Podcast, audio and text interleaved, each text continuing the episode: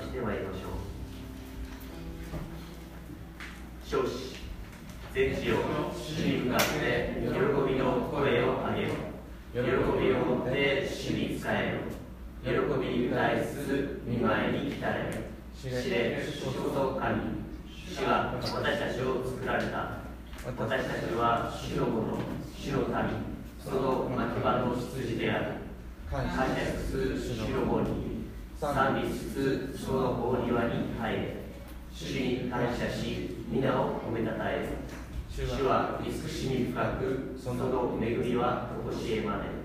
その真実は永遠に至るアメン。アメン。ではそのまま私たちの主に心から賛美をさせてまいりましょう。アメン感謝します。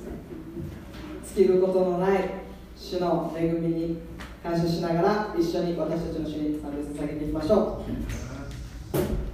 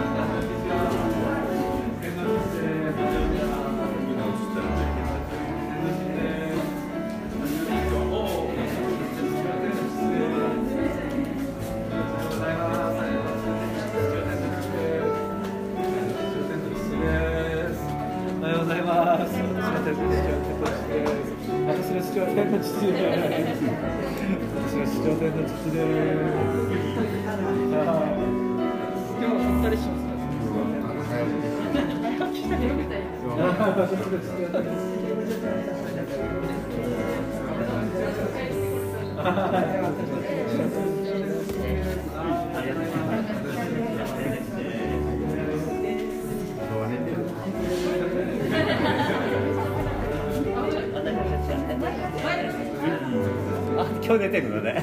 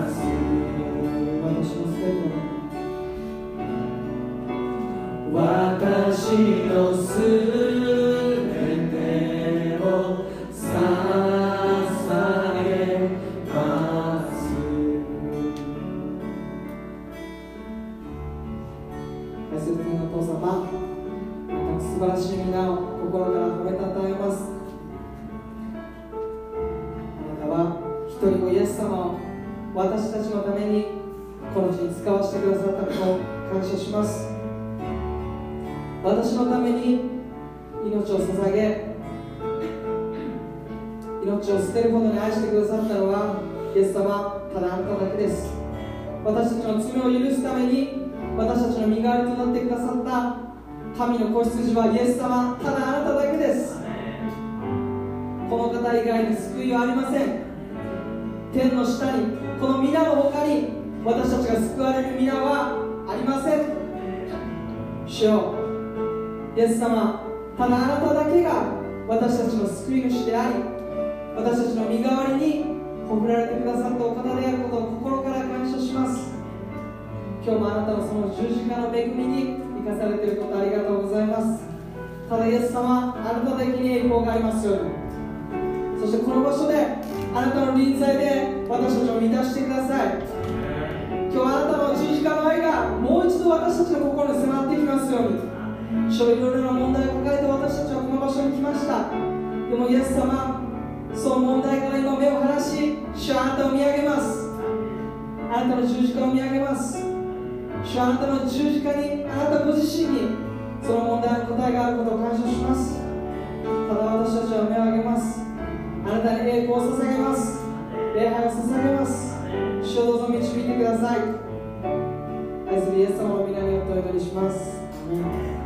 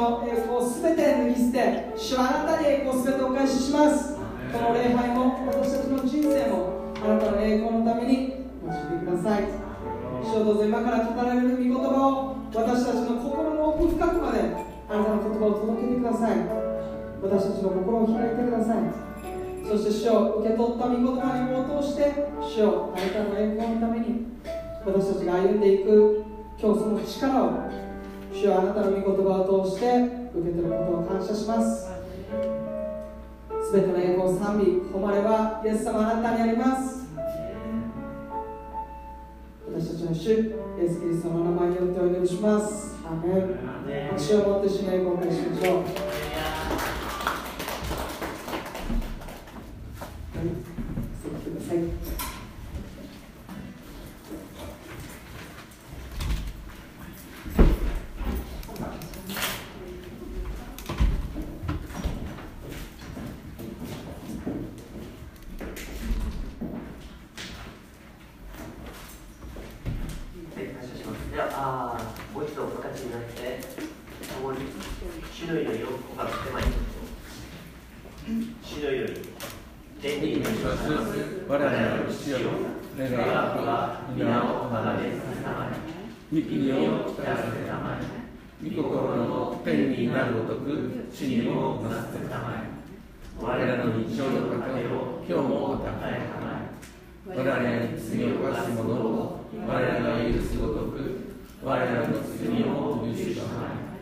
我らを試みに合わせず過去より救い出したまえ。国と力と栄とは限りなく何時のことなればなり。ではお座りください、えー、本日の聖書箇所は使徒の働き一章の一節から十一節。奇数説を司会者がお読みいたします。偶数説を最初の皆さんで配読してください。人の働き一章一節。手浮広様私は前の書でイエスが行い始めまた教え始められた全てのことについて書き記しました。それは我々になった人たちに聖霊によって命じた後に天に挙げられた。働きの上昇したイエスは苦しみを受けた後数多くの確かな証拠を持ってご自分が生きていることを人たちに示された40日にわたって彼らに現れ神の国のことを語られたイエスは彼らにこう命じられた。エルサレムの内々で私から聞いた。父の約束をお待ちなさい。ヨハネは水でバプテスマを授けました。が、あなた。方は間もなく精霊によるバプテスマを授けられるからです。そこで人た。ちは一緒に集まった。とき、イエスに尋ねた。主よ、イスラエルのた。に国を再興してくださるのはイエスは彼らに言われた。いつとか、どんな時かということは、あなた方の知るところではありません。それは、父がご自分の権威を持って定めておられることです。しかし、聖霊があなた方の上に臨む時、あなた方は力を得ます。そして、エルサレム、ユダヤとサマリアの全土さらに地の果てまで私の証人となります。こう言ってからイエスは人たちが見ている間に挙げられた。そして雲がイエスを包み彼らの目には見えなかった。イエスが登っていかれる時人たちが天を見つめていた。らすると見よ白い衣を着た二人の人が彼らのそばに立った。そしてこう言ったガリラヤの人たちどうして天を見上げて立っているのですか？あなた方を離れて天に上げられたこのイエスは天に昇っていくのをあなた方が見たのと同じありさまでまたおいでになります。アメン。本日はあこの箇所から精霊の力という説教題で山城幸男牧師に一つ聞いてもらいます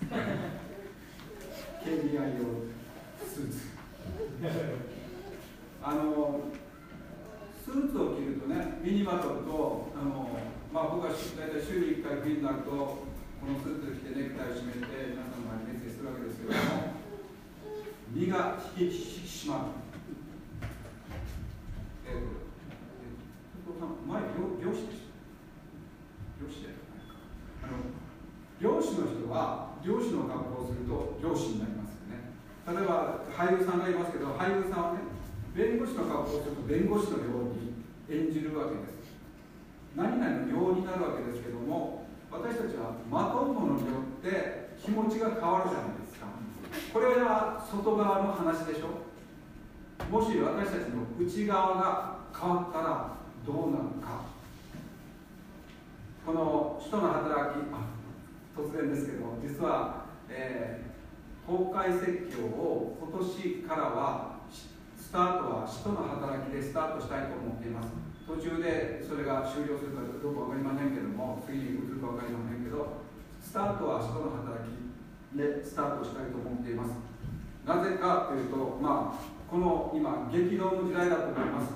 えー特にこのコロナ禍の中でいろんな行動が制限されていて何かすっきりしない身動き取れないまた目に見えないものに対する恐怖と私たちは戦っているわけです。ということはまあ皆さんウイルスは人間の目では見ることできないでしょう。目に見えないも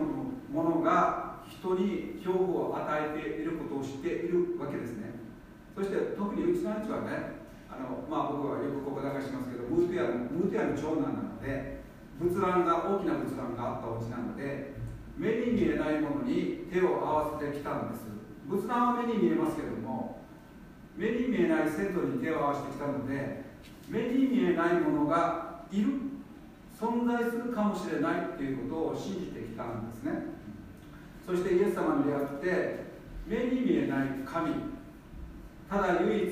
誠の神に力があるということを実感するようになったわけですね。先ほど読んでいただいたその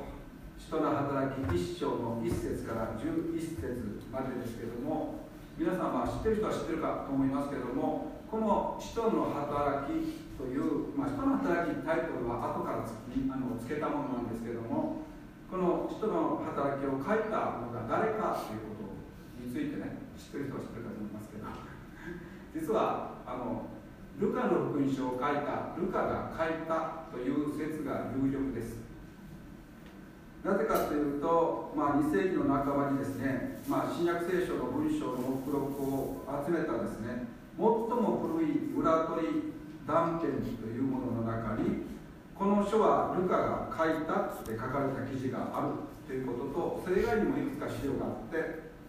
そしてもう西暦1000あじゃあ1000じゃない西暦170年にはですね一般的にこれはもうルカが書いたんだということが承認されていたのであのルカの福音書を書いたルカ、まあ、お医者さんと言われてますけどもこのルカが使徒の働きを書いた。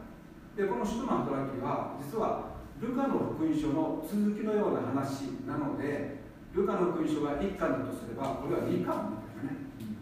最近なんか「鬼滅の刃」っていうのがこの間も話題になりましたけどすごくブームになってますけどもあれ全部で何巻ですか？もう何十巻でしょ？何十巻かあると思いますけどもまあこれは2巻目です。ルカの福音書に続いて2巻目ですね。そしてこの人の働きの中にも私たちという表現でルカ自身も4回ぐらい登場しているんですね。さらに新約聖書でルカに関する記述まあ記述は3箇所あっていや3箇所しかなくてそこでルカという人が、まあ、医者であっただろうとか社会的地位にあっただろうある人物であったということが言われてるんですけどもそれだけではなくてあのよくこうねあの新約聖書の手紙をたくさん書いているパウロと共に伝道旅行を共にある期間共にしてですねそしてお互い同士とっても尊敬し合うような中であったことが新約聖書を読んでいるとよくわかるかなと思っています。今日はね語りながらちょっと嬉しいしちょっとドキドキしてるな。ここに 手とさんさんですかね。本当に久しぶり。久しぶりです。今年の御言葉しかないでしょうけど今年の御言葉が実現してるなとても実感してますけども。人が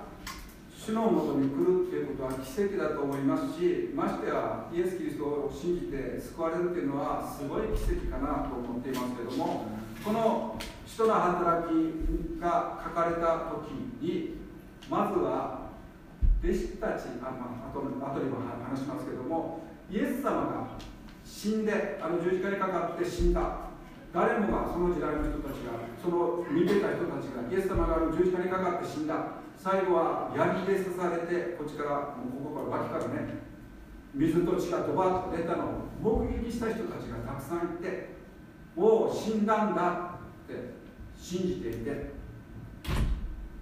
ですけどもその後に3日目に復活されて復活の主と出会うという経験をしていくんですね。それもイエス様は復活した後40日間もこの地上におられたという事実が書かれているわけですね。このだから使徒の働きでは1節2節を新海聖書では助言序文としてるんですけどもそうじゃないところもそうじゃないところを挙げてるところもありますけども新海聖書では1節2節を助言としています。そしてまあ先ほど言ったようにここでまあここには「私は前の書で」って書いてあるのでルカが前の書であるルカの福音書に続いてルカの福音書ではこ,、まあ、こういうことを言ったよって言ってさらに続けているんですね。そしてその一節にあ2節に書いてある天に上げられた日についてはルカの福音書の24章50節以下の内容を指しています。まあ、開けなくてもいいんですけども、その内容をちょっと読むとですね、こう書いてあるんですね。ルカの福音書の24章の50節から53節それからイエスは弟子たちをベタニアの近くまで連れて行き、手を挙げて祝福された。そして祝福しながら彼らが離れていき、天に上げられた。彼らはイエスを礼拝した後、大きな喜びとともにエルサレムに帰り、いつも宮にいて神を褒めたたえていた。ちょっとあのここでちょっと息を整えていいですか？ちょっと今日ちょっとテンションが上がってガーって喋ってるので嬉しくてちょっと待ってね。ちょっと息をためた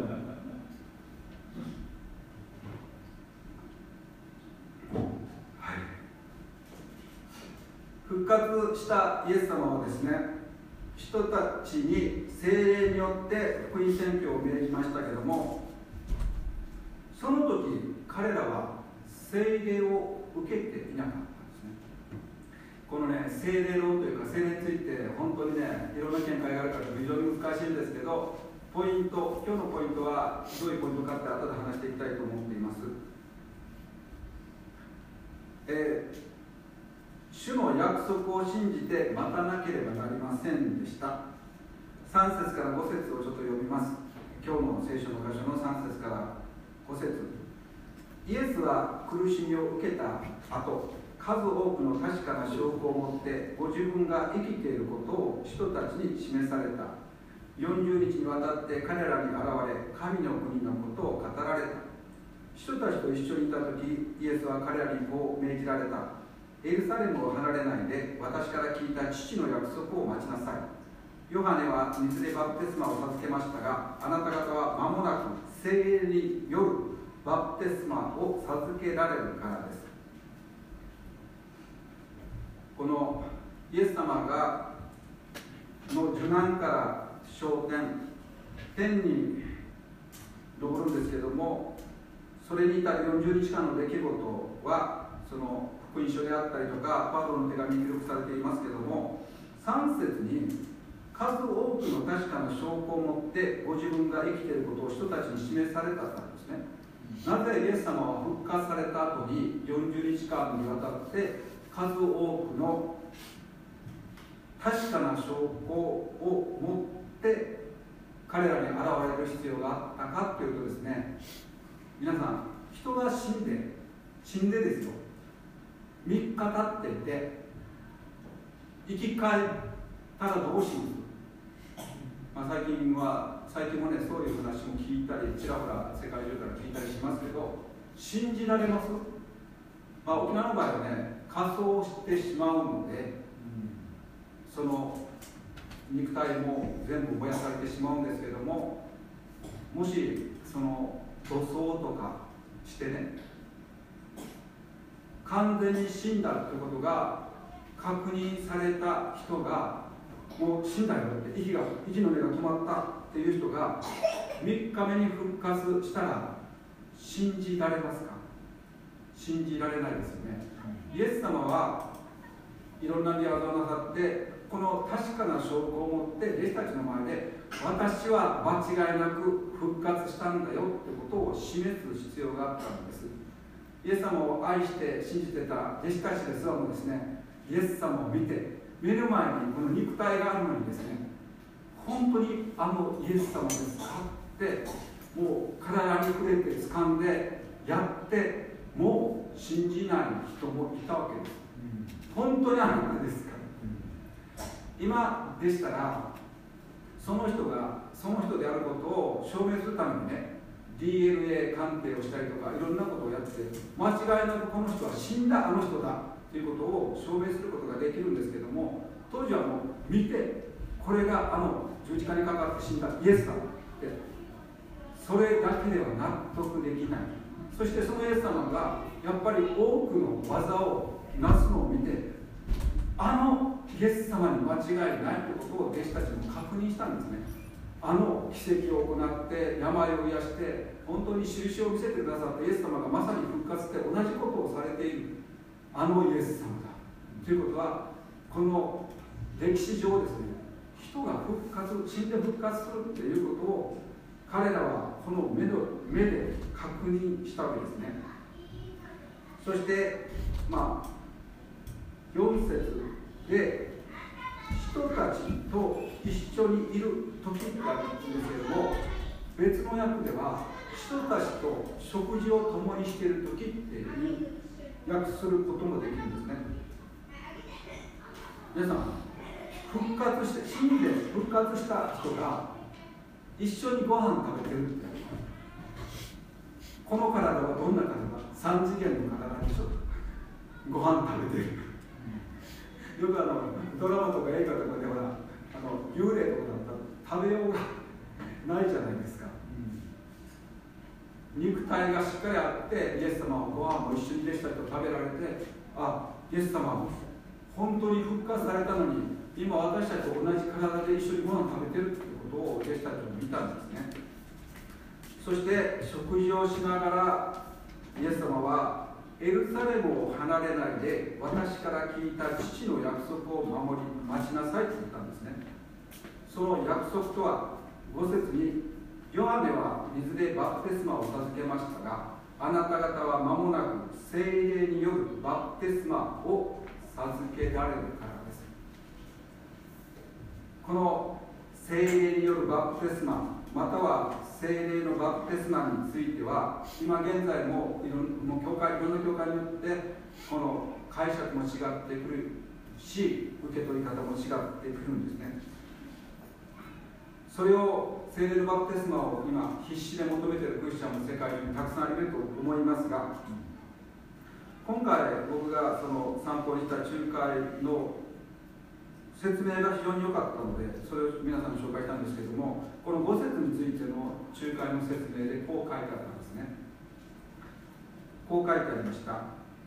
主イエスを通してなされたこの約束はバプテスマのヨハネの水によるバプテスマと対比されつつ一層明確にされる。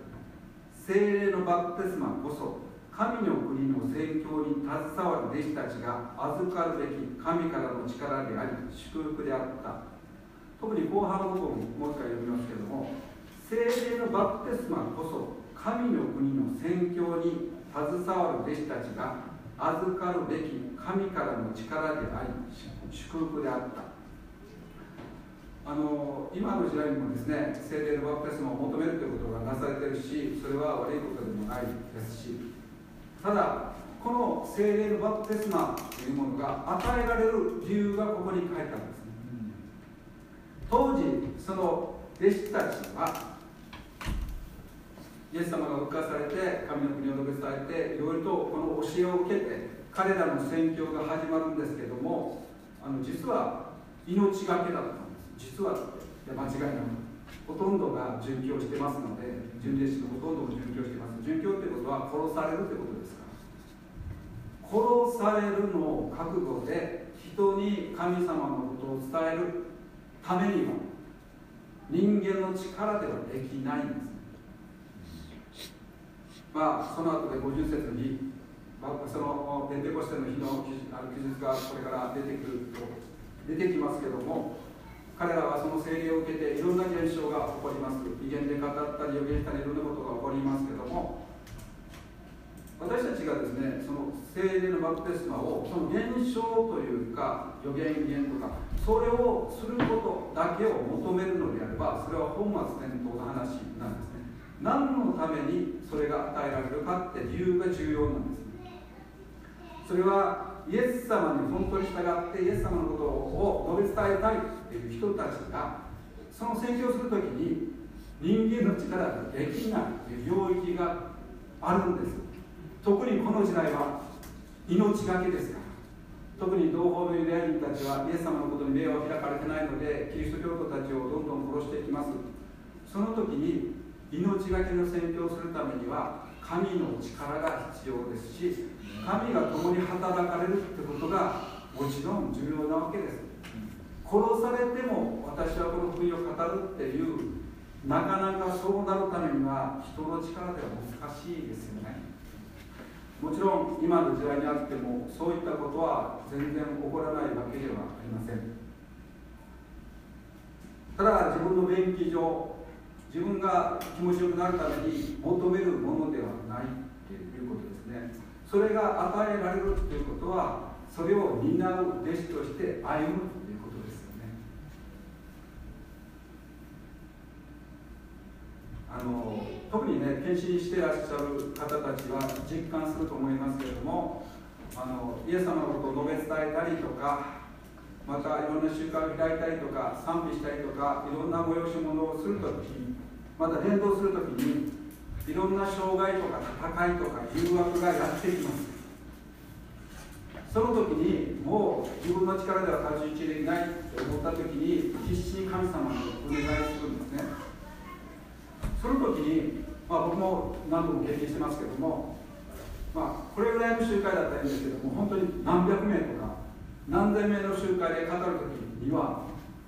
本当に力が必要です。別にここでそのね大勢の前でいい格好してやろうとかそういうことではなくて不思議ですけども人は増えれば増えるほど何ていうんですかね霊的な圧霊的な圧が来るんですそして増えれば増えるほどいろんな考えを持ってる人たちがいるのでいろんな霊がいろんな霊ってなんか悪霊みたいな感じですけどそうじゃなくていろんな思いとか思想とかいろんなものが目に見えないものがあるんですね。それに対してその宣教者であったり伝道者やその宣教師はそれと戦わなければいけないんですね。ただ準備したその選挙の内容を語ればいいっていうことじゃなくて今も目に見えてないんですけど。ある時にですね僕誰だったかな僕の知ってる牧師がですねある牧師が語っている時にここに見つかり別名天使を見たりとかした人もいるんですよ。まあそういうのが見えるか見えないかって話は、まあ、あれですけどもそこで主が働かれるっていうのを見たりするんですね。特にあの、まあ、僕がとっても実感するのはですね人がイエス・キリストを受け入れる瞬間は間違いなく神の力が働いていることを実感するです。イエス様のことをお話ししてですね最後にその人にですねイエス様を受け入れますか？って。はい。どうすれば受け入れられますか？って聞かれて。じゃあ僕が言うように僕の後から同じ言葉を言ってください。ということで導いていくんですけどもうねその信仰告白に導くお祈りをしてる時にね分かります？ドキドキドキドキというかもう胸の高鳴りもあるし人間的な思いも働いてですね途中でやめるなよって途中でその人が「あもういいです」みたいなね。ですけどそれは一回も経験したことがない。本当にすごいなと思いますよ。あの道にじゃあ私があの祈ってください。天の神様あなたのお名前を褒めたたえます。天のお父様と続くじゃないですか。最後になんかイエス様が自分の心の中に入ってくださいってお祈りをしてそしてイエス様が私の主私の人生を導いてくださいって。でアーメンって祈った時にですねアーメンって祈った瞬間にもうもうなんかね1年分の仕事をしたような気 これぐらいね人が救われるのに携われる。先ほど聖霊バプテスマの説明をしましたけども弟子としてキリストの弟子としてその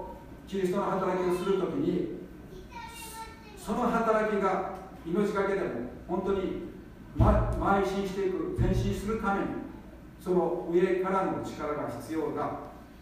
そのために精霊のバプテスマ精霊よるバプテスマが必要だという時があるんですね。まあここでこの教会で救われて今フィリピンで、え、牧師と結婚して本人も牧師として宣教しています赤嶺津也子牧師がいますけれども彼女のフィリピンでのその宣教地は甘くないですよね。この間は逮捕被害で大変な被害を受けました。そしてそんなに豊かな地じゃないどっちかというと貧しい地なので教会に集まってくる人たちも経済的に厳しい人たちが多い状況です。だから不思議ですけど教会に人が増えれば増えるほど教会は赤字になる日本の教会ではありえないですよね。向こうは人が増えれば増えるほどその人たちの面倒も見ないといけないので厳しくなるんです。ですから海外からの支援も必要としていたりするわけですそういった宣教師また彼らはイスラム圏のところに行って宣教したりするんですね。イスラム教のその人たちがいるような地域に行ったりして宣教もしたりします。その時は本当に命がけですよで彼女からの宣教報告を聞きながらですねやっぱり大変な宣教の中にあっても奇跡や救いもたくさん見るんです。もうたくさんの人が洗礼を受けている映像も見たことありますしそして本当に多くの人たちが教会の集会に来る映像も見ました。日本のね教会で毎週より何百名というあの人が来る教会を見たことがありません。ですもですけども海外で選挙が厳しいところにおいてはですね選挙が厳しいんですけど救いの奇跡も大きいんです。この人の働きの時代はまさにそういう時代ですよ。迫害も激しいですけど救いもとんでもない人たちが数の人たちが同時に救われたりするんですね。神様が開いてくださるので。まあ今日の主題聖句はですね一章の8節です。一章の8節にこう書いてあります。しかし精霊があなた方の上に臨む時あなた方は力を受けます。そしてエルサレムユダヤとサマリアの全土さらに地の果てまで私の証人となります。まあその前にその弟子たちはですねまだいろんなことに目が開かれてなかったので6節で「主よイスラエルのために国を再興してくださるのはこの時なのですか?」って言ったりするんです。彼らはまだ分かってなかったんです。そう言ってる中でイエス様が一章の8節の御言葉を語りました。しかし聖霊があなた方の上に臨む時あなた方は力を受けます。そしてエルサレムユダヤとサマリアの全土さらに地の果てまで。私の証人となります。そして目の前でイエス様が手に挙げられているんです手に挙げられていた後その40日間彼らはイエス様から教えを受けてその神様の御業を見て手に挙げられた後いろいろとああだこうだって話し合ったでしょうね。イエス様が語られたことを思い起こしながら今実際起こっていることを見ながらまたイエス様が再び私は戻ってくるよっていうあの遺言的なメッセージを聞きながらね彼らはいろんなことますが彼らは本当にそこでですね本当にイエス様が挙げられた後またその後あのペテコステの出来事がありますけどもその時に彼らは本当に別人のように変えられていきます。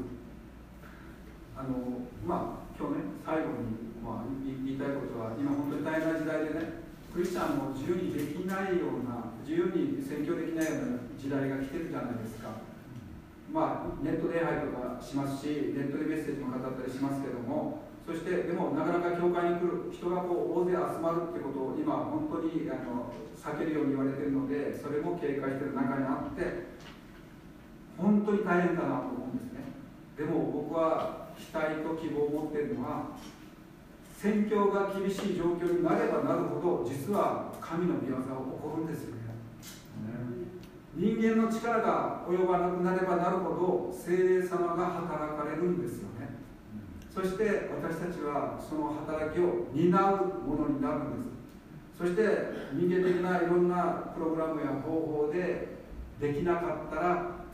精霊様ご自身が私たちに働いてそれこそその聖霊のバプテスマと呼ばれていることも含めてそうですけども神様の奇跡が私たちを通してなされるんですよ、ね、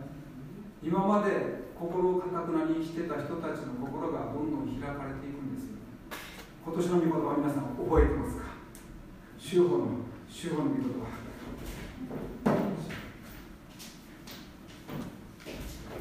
一緒にちょっと告白しましょうか。主語の右下ですね。聖書箇所から一緒に見ましょうか。それではご一緒に。3、はい。出エジプト記14章13節恐れてはならない。しっかり立って、今日あなた方のために行われる主の救いを見なさい。アメン。今日っていうのは、緊急じゃないですか。いつかはじゃないんですよ今日あなた方のために救われまだイエス様を知らない人々にとっては主の救いが必要です。また救われた人々に救われている人々にとっては現実問題に対する救いが必要ですよね。両方必要です。それを主がなさってくださる。これこそ僕は精霊の技だなと思ってるんですね。現象だけを求めるのではない私たちがその現象に至るまでになぜそれが必要かということを本当に知る。そしてその働きを担える人に神様はその力を与えてくださるのではないかなと思っているんですね。今年はなんかあすごい年ですねあの本当にまあ本当に集まるの大変なんですけどいろいろまあいろいろと対策もしないといけないんですけどでもこのようにして大変な中で皆さん来てくださって一緒に神様と出会いしてくださることを本当に感謝だなと思うんです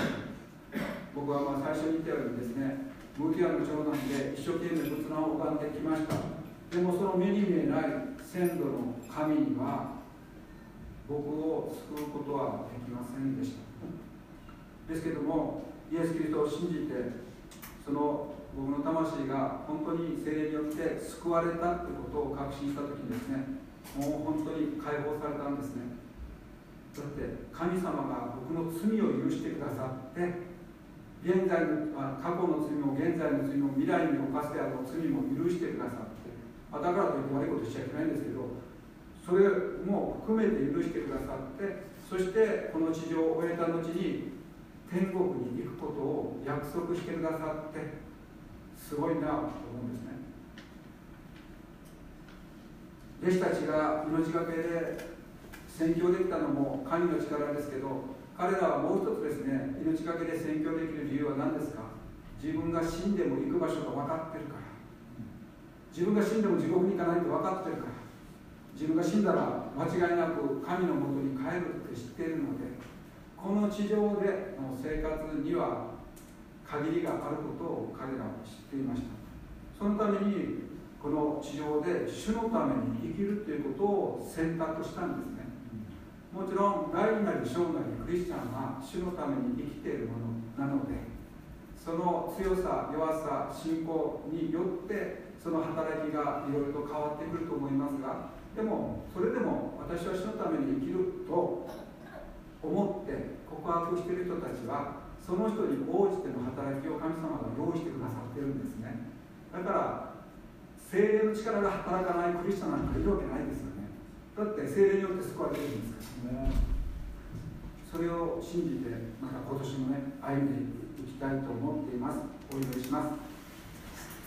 愛する天のお父様皆を褒めたたえ賛美いたします。主は私たちを救ってくださいました。